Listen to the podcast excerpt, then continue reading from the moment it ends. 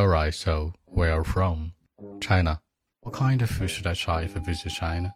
Chinese food. What's the best time to visit country? Lunch time. What do you like to do?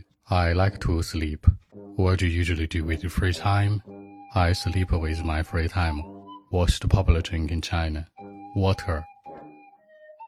What do people drink in the special occasion? Hot water. But okay, what ended in 2000, 1999? Who is your hero? My father. Why do you think he's your hero? He's not afraid of uh, anything. Is there anything that your hero is afraid of?